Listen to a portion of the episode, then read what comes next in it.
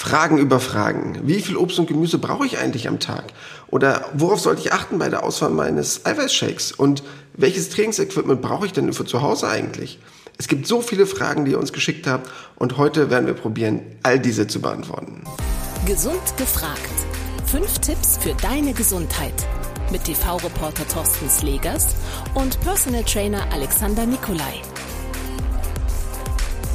Damit ganz herzlich willkommen zu einer neuen Podcast-Folge von Gesund gefragt in Kooperation mit unserem Partner, dem Evangelischen Klinikum Niederrhein. Ein starker Verbund an insgesamt fünf Standorten in Nordrhein-Westfalen, verteilt auf die Städte Duisburg, Oberhausen und Dienstlaken. Und nehmen wir zum Beispiel mal das Herzzentrum im Herzen des Ruhrgebiets, nämlich in Duisburg. Rund 2500 Operationen werden hier jährlich in fünf hochmodernen Operationssälen durchgeführt.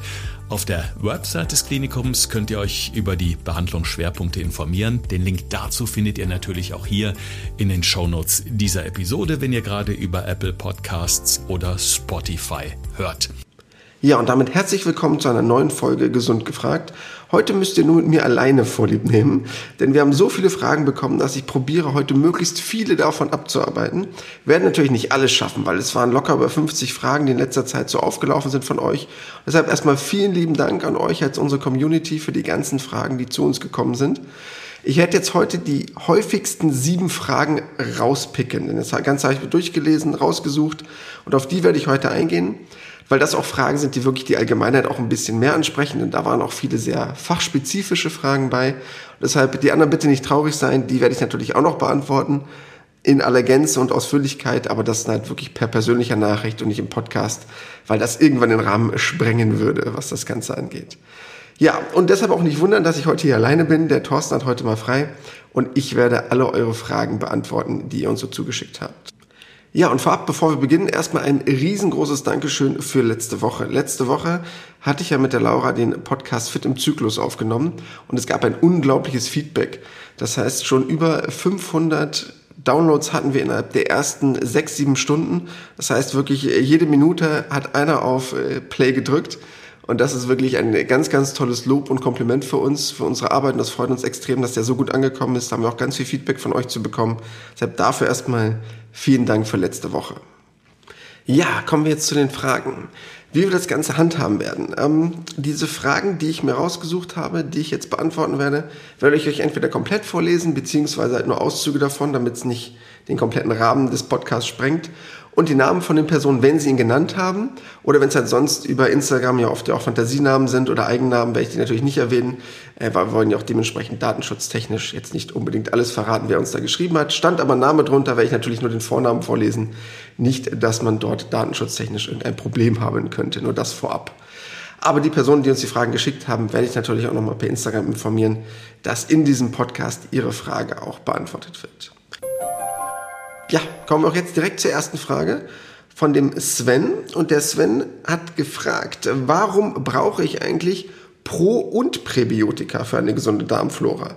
Was ist davon der Sinn? Was ist davon der Vorteil? Warum nicht nur das eine oder das andere? Oder warum eigentlich beides in Kombination? Ja, Sven, erstmal vorab, super Frage, weil die Frage haben wir schon häufiger bekommen, beziehungsweise finde ich auch, dass in der Werbung ein extrem großer Irrglaube besteht oder einfach nur einzelne Produkte angepriesen werden. So nach dem Motto, das ist die Lösung. Es gibt ja ganz oft so Fernsehwerbung, die kennt ihr bestimmt, und irgendwelche Joghurts angepriesen werden, die man unbedingt kaufen müsste, weil da irgendwelche tollen Kulturen drin sind.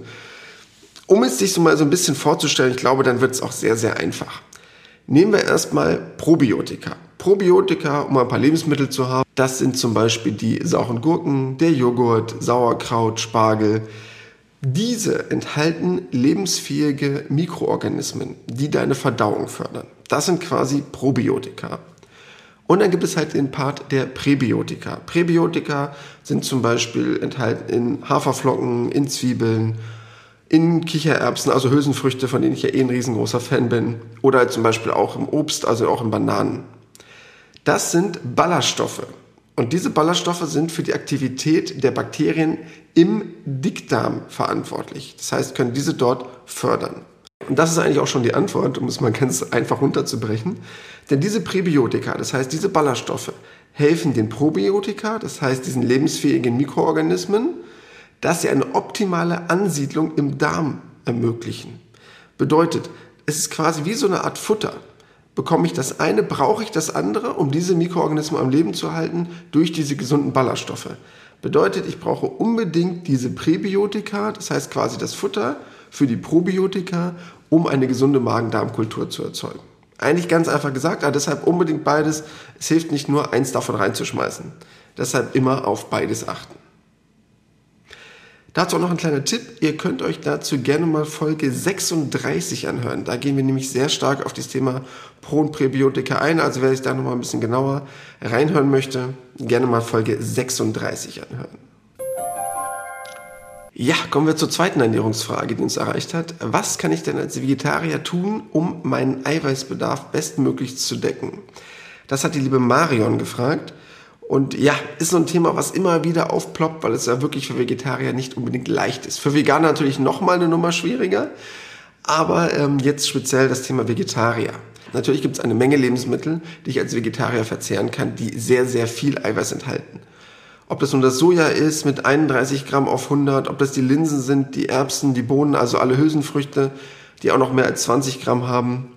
Oder ob das zum Beispiel die Vollkornprodukte sind, also die Haferflocken, Dinkel, Roggen, aber auch Pseudogetreide wäre kein Problem.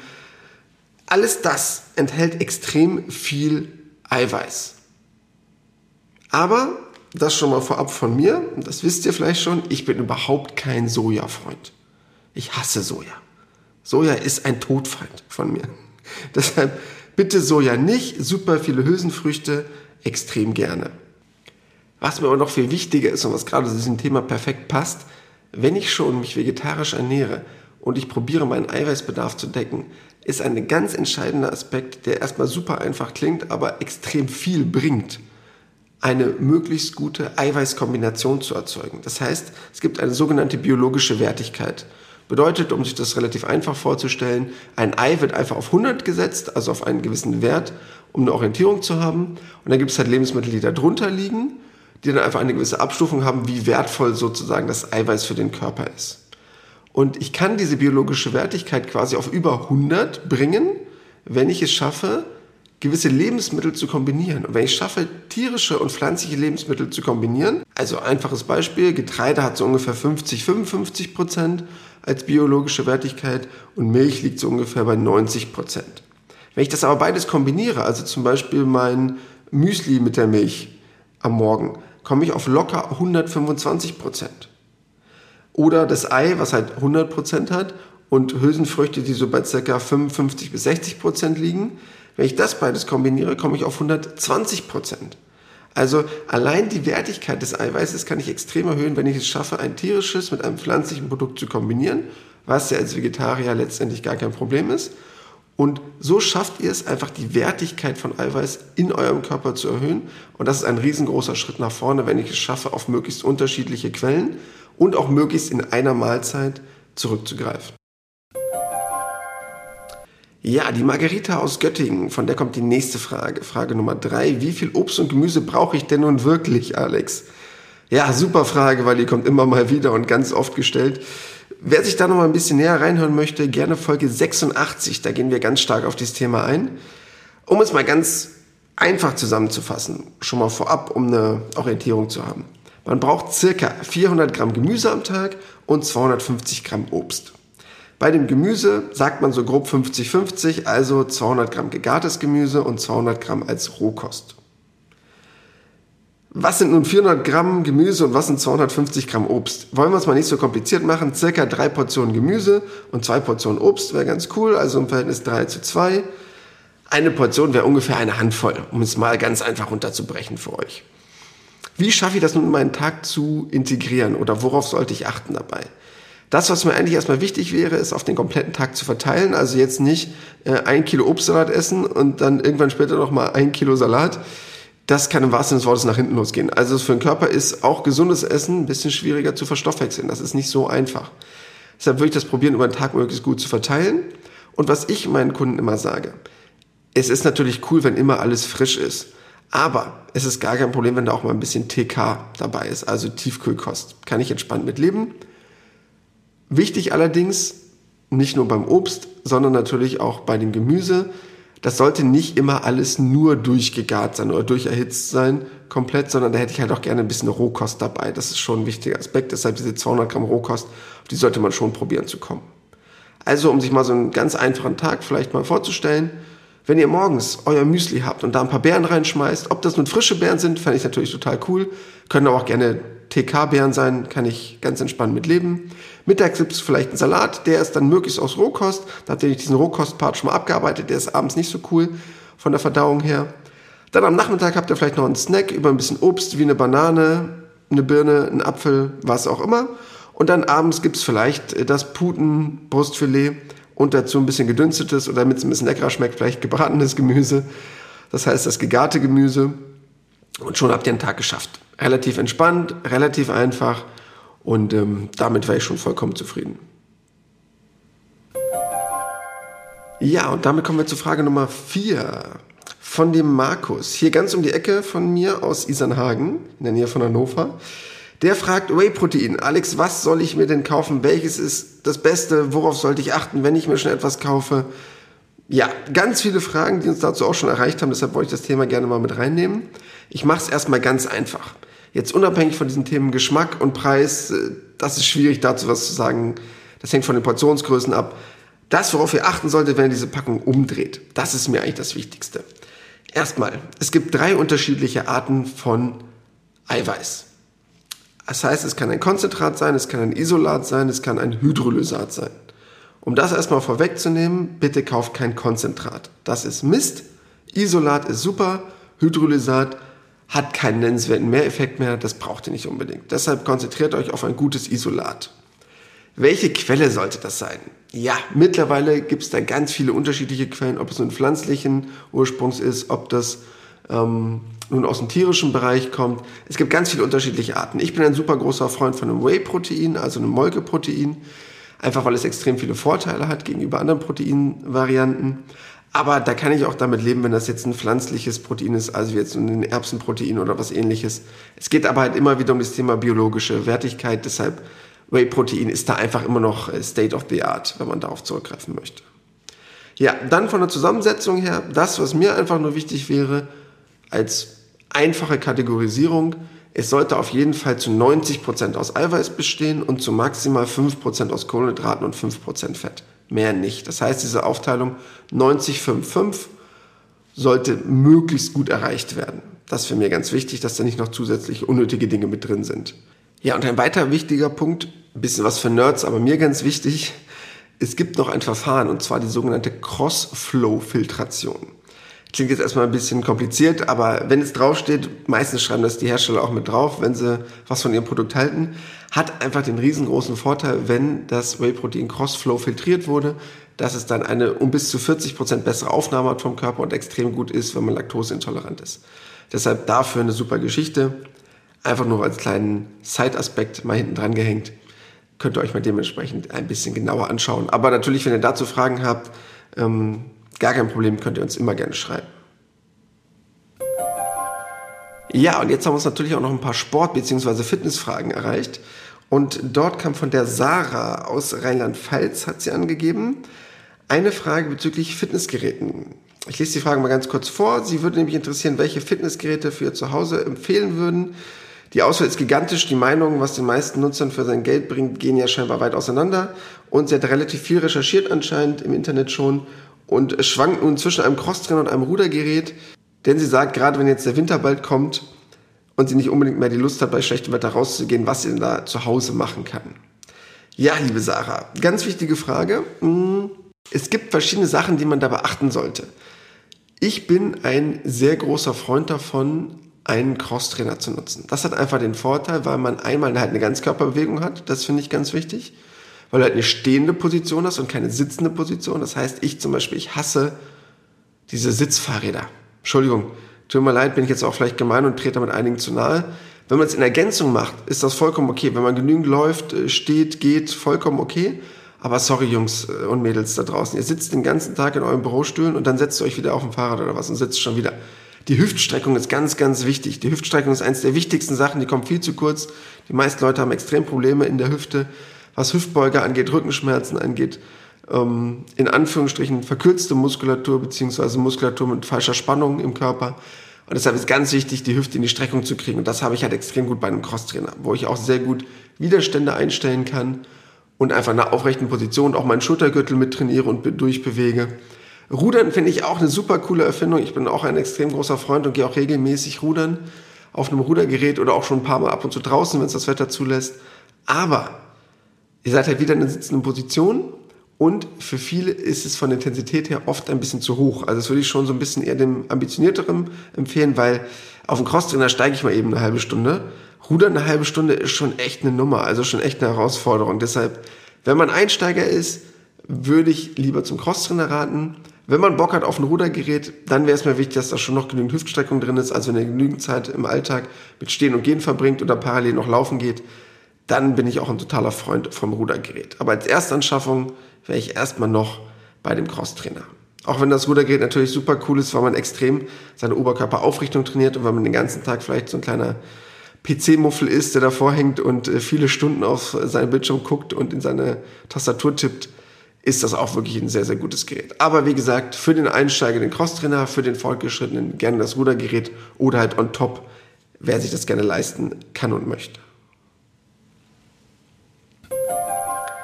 Ja, und eine zweite Equipment-Frage, die ich auch noch ganz wichtig fand, aber dahingehend nochmal hinten anhängen möchte. Dort hat uns nämlich die Manuela geschrieben, 48. Sie nutzt gerne ein Laufband, bisher im Fitnessstudio, würde jetzt aber gerne zu Hause für sich ein Laufband anschaffen, worauf sie dabei achten muss? Ja, sehr, sehr gute Frage. Denn viele Leute kaufen leider Mist. Das muss ich mal so böse sagen. Das heißt, sie kaufen einfach zu günstig. Und ein gutes Laufband kostet leider ein paar Euro. Das muss man mal festhalten. Denn, und das ist das Erste, worauf man achten sollte, es braucht eine gute Motorleistung. Denn ganz viele, da wird dann einfach nur angegeben, ja, man kann damit 20 kmh, 25 kmh laufen, was auch immer. Dann denkt man, ach, das reicht ja. Nee, das ist die Spitzenleistung, die so ein Ding hinbekommt. Was aber viel wichtiger ist, ob dieses Ding genügend PS hat. Also wirklich wie ein Auto. Und wenn so einer zwei, drei oder vielleicht sogar vier PS hat, ist das eine super Leistung. Hat der nur ein oder anderthalb PS, ist es leider super wenig. Und das könnt ihr euch vorstellen, als wenn ihr jetzt, ich will jetzt keine Automarken diffamieren, aber mit einem sehr kleinen, vielleicht asiatischen Auto was sehr, sehr günstig war, auf die Autobahn fahrt und ihr fahrt 180 oder 200 kmh, ist das für dieses Auto einfach eine Maximalleistung. Und das bedeutet natürlich im Umkehrschluss, dass es extrem schnell oder sehr früh kaputt gehen kann. Nicht muss, aber kaputt gehen könnte. Weil es einfach immer auf Maximalbetrieb fährt und es einfach komplett überfordert wird die ganze Zeit, wenn es mal ein bisschen schneller laufen muss. Ist natürlich kein Vergleich zu einem, ich sage jetzt mal Magenauto, wenn das jetzt BMW, Audi, Mercedes wäre und der fährt 180, 200 und sagt, ja komm, ich habe so viel PS, das stört mich nicht, diese Geschwindigkeit. Und das ist eigentlich somit das Wichtigste. Und der zweite Punkt, wenn ihr darauf achtet, ich würde auch immer auf einen Markenartikel achten. Denn bei Markenartikeln habt ihr einfach den Vorteil, wenn mal was kaputt sein sollte, kann man sowas auch mal reparieren lassen oder austauschen lassen. Was bei sehr günstigen Geräten leider nie der Fall ist, weil die Geräte laufen aus, ähm, kommen dann von irgendwelchen unbekannten No-Name-Marken aus irgendwo und ganz ehrlich, damit tut ihr euch keinen Gefallen, wenn das Ding dann sofort wieder kaputt ist. Und für die, die sich noch ein bisschen genauer einlesen wollen, es gibt verschiedene Motorentypen. Und es gibt so AC- und DC-Motoren. Und da solltest du halt wirklich darauf achten, wenn es geht, einen AC-Motor zu nehmen, denn der hat einfach eine Motorsteuerung, wo einfach bei jeder Drehzahl ein konstanter Kraftoutput erzeugt wird. Wir wollen jetzt nicht zu viel Technik damit reinbringen, aber dadurch wird einfach der Motor bei hohen Drehzahlen deutlich weniger beansprucht. Und das ist einfach sehr positiv für die lange Laufleistung, im wahrsten Sinne des Wortes Laufleistung von so einem Laufband. Und dafür wäre es dann einfach besser als irgendwelche DC-Motoren, weil die einfach bezüglich der Drehzahl Nachteile haben. Das muss man einfach mal so sagen. Ja, und kommen wir schon zur letzten Frage. Auch noch eine Trainingsfrage, die ich aber ganz interessant finde, weil sie schon häufiger reinkam. Und zwar das Thema EMS-Training. Was wir davon halten, wie wir das sehen, wie wir das einschätzen würden, ob man das machen sollte, lieber nicht machen sollte. Erstmal vorab. Hm, es gibt zu allem Kontraindikationen. Also irgendwelche Gegenanzeigen, weshalb man es nicht machen sollte. Gesundheitlich würde ich darauf jetzt nicht so gerne eingehen, weil das ist jetzt zu lang und zu umfassend, dass ich jetzt für jedes Krankheitsbild sagen kann, ob es eine gute oder schlechte Idee wäre. Was sich dazu sagen lässt. Vor vielen Jahren war ich wahrscheinlich noch ein größerer Skeptiker, was das Thema anging. Einfach weil die Technik noch nicht so gut war, noch nicht so weit ausgereift war und es für mich persönlich, sorry, ein viel zu großer Aufwand war. Das heißt, man hat sich ja diese Westen angezogen, für alle, die es nicht so gut kennen, die musste man nass machen und dann wurde von außen quasi ein Strom eingeleitet, der dafür sorgt, dass die Muskulatur unter Spannung gesetzt wird, also das heißt, dass die Muskulatur kontrahiert mit einer relativ hohen Intensität. Früher hatte ich einfach das Problem damit, dass das extrem schlecht umgesetzt wurde. Ich sag's mal ganz böse, aber ist leider meine Meinung. Das heißt, es waren nur statische Übungen. Das heißt, Leute haben eine Kniebeugeposition eingenommen oder eine Halteposition, haben probiert, die Muskulatur zu aktivieren und haben halt dann die einzelnen Positionen durchgeturnt. Fand ich ehrlich gesagt nicht so gut. Mittlerweile ist da aber schon ein Quantensprung entstanden. Das heißt, die Trainer sind viel besser ausgebildet, es geht in die richtige Richtung. Es gibt schon mittlerweile auch sogenannte trockene Westen, wo man nicht mehr so viel Aufwand hat, weil, sorry, wenn früher gesagt wurde, es dauert nur 20 Minuten das Training, dauert aber das ganze Anziehen und Umziehen und Nassmachen der Sachen einfach super lange. Das heißt, das hat einfach extrem viel Aufwand gekostet. Und heutzutage steht und fällt eigentlich so ein EMS-Training mit dem Trainer, der daneben steht oder der Trainerin, die das Ganze durchführt.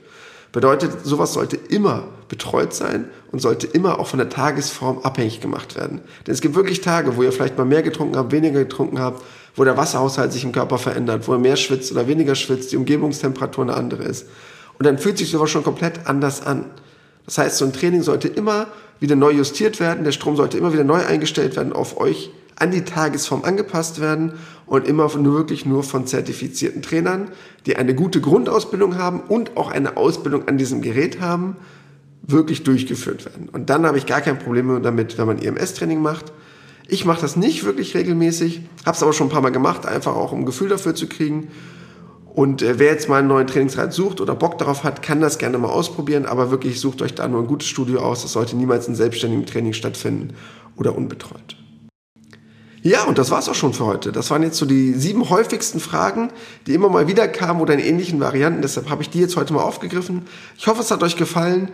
Wir freuen uns natürlich immer über eure Bewertungen oder euer Feedback, Kommentare. Das heißt, geht gerne auf unseren Instagram-Account Podcast Gesund gefragt. Schreibt uns super gerne dort Nachrichten. Da werden wir immer probieren, darauf einzugehen. Auch alle Fragen, die ich jetzt noch nicht mit reinnehmen konnte, werde ich natürlich auch probieren, in Zukunft nochmal zu beantworten. Entweder als kurze Textnachricht oder als Sprachnachricht. Bekommt ihr auf jeden Fall allen noch eine Antwort oder wir packen es eins unserer zukünftigen Q&As mit rein. Und natürlich freuen wir uns über alle Formen von Bewertungen. Das heißt, wir freuen uns immer darüber, wenn ihr unseren Podcast teilt oder uns äh, bei Apple Podcast eine Bewertung gebt. Natürlich immer gerne fünf Sterne, über die wir uns am meisten freuen. Aber auch jede Form von Lob oder Kritik sind wir immer für offen oder neue Fragestellungen, die an uns loswerden möchtet. In diesem Sinne, bleibt uns gewogen. Wir freuen uns jetzt schon auf nächste Woche. Nächste Woche habe ich mit Thorsten ein ganz spannendes Thema schon an der Hand und wir freuen uns darauf, welche Themen alle noch in Zukunft kommen werden. Deshalb bleibt uns gewogen und bis nächste Woche. Ciao. Das war Gesund gefragt. Der Expertentalk mit Thorsten Slegers und Alexander Nikolai. Wenn es dir gefallen hat, abonniere gerne unseren Podcast und verpasse keine neue Folge mehr.